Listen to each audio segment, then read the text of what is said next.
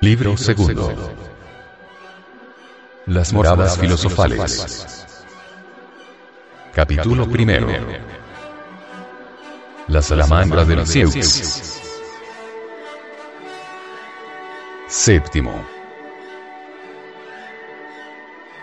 Antes de abandonar la linda casa de la salamandra, señalaremos aún algunos motivos situados en el primer piso, los cuales, sin presentar tanto interés como los precedentes, no están desprovistos de valor simbólico. A la derecha del pilar que lleva la imagen del leñador, vemos dos ventanas contiguas, una cegada y la otra con vidriera. En el centro de los arcos conopiales, se distingue, en la primera, una flor de lis heráldica, emblema de la soberanía de la ciencia que, por extensión, se convirtió en el atributo de la realeza. El signo del aceptado y del sublime conocimiento, al figurar en los escudos reales a raíz de la institución del blasón, no perdió en absoluto el sentido elevado que implicaba, y sirvió siempre desde entonces para designar la superioridad, la preponderancia, el valor y la dignidad adquiridos. Por esta razón, la capital del reino, París, tuvo permiso para añadir, a la nave de plata en campo de gules de sus armas, tres flores de lis colocadas en jefe en campo de azur. Encontramos, por supuesto, el significado de este símbolo claramente explicado en los anales de Nangis. Los reyes de Francia acostumbraban llevar en sus armas la flor de lis representada por tres hojas, como si dijeran a todo el mundo, fe, sapiencia y caballería son, por la provisión y por la gracia de Dios, más abundantes en nuestro reino que en los otros. Las dos hojas de la flor de lis que son iguales significan sentido y caballería que conservan la fe. En la segunda ventana, no deja de suscitar curiosidad una cabeza rubicunda, redonda y lunar, coronada por un falo. Descubrimos en ello la indicación, muy expresiva, de los dos principios cuya conjunción engendra la materia filosofal. Este jeroglífico de la gente y del paciente, del azufre y del mercurio, del sol y de la luna, padres filosóficos de la piedra, es lo bastante elocuente para suministrarnos la explicación. Entre esas ventanas, la columnilla medianera lleva, a guisa de capitel, una urna semejante a la que hemos descrito al estudiar los motivos de la puerta de entrada.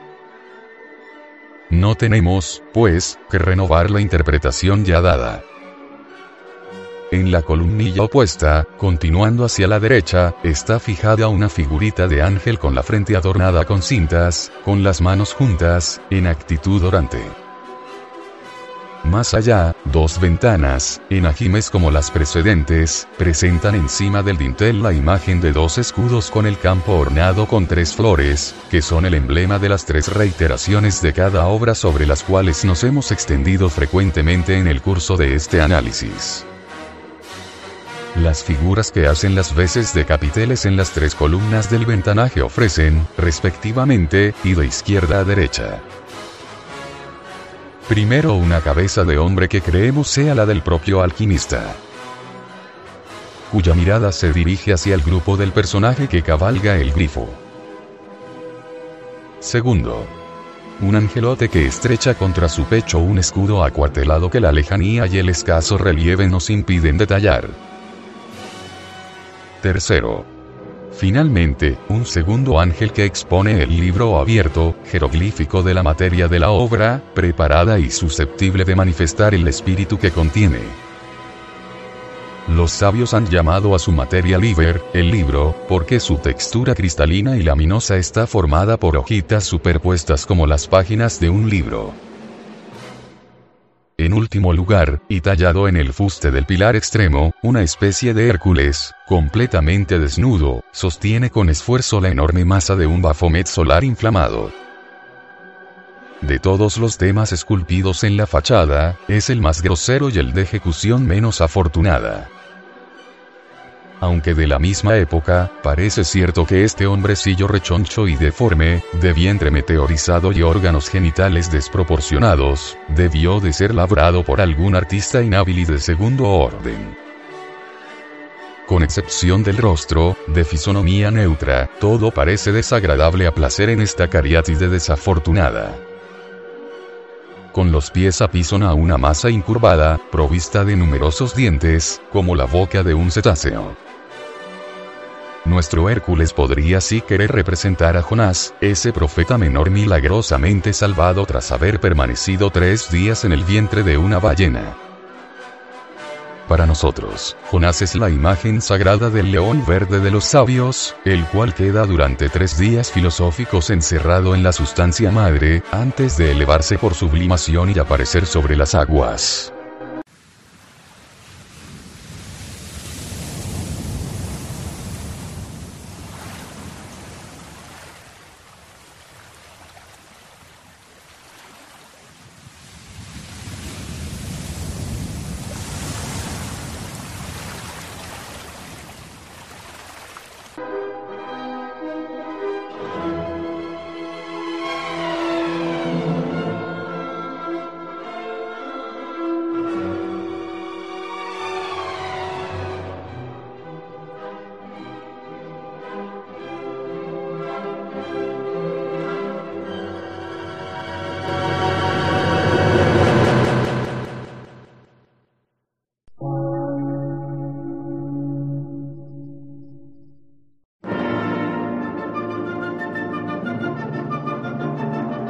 Emisora, gnóstica, transmundial. Por una nueva civilización y una nueva cultura, sobre la faz de la Tierra.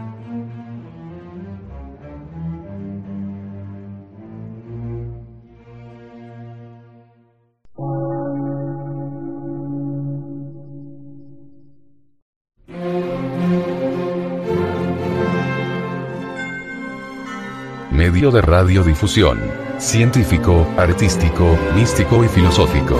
De la Asociación Colombiana de Centros de Estudios Gnósticos, Antropológicos, Psicológicos y Culturales. A. C.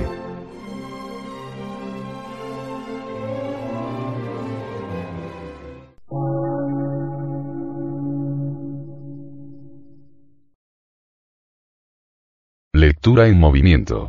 Difusión sin fronteras.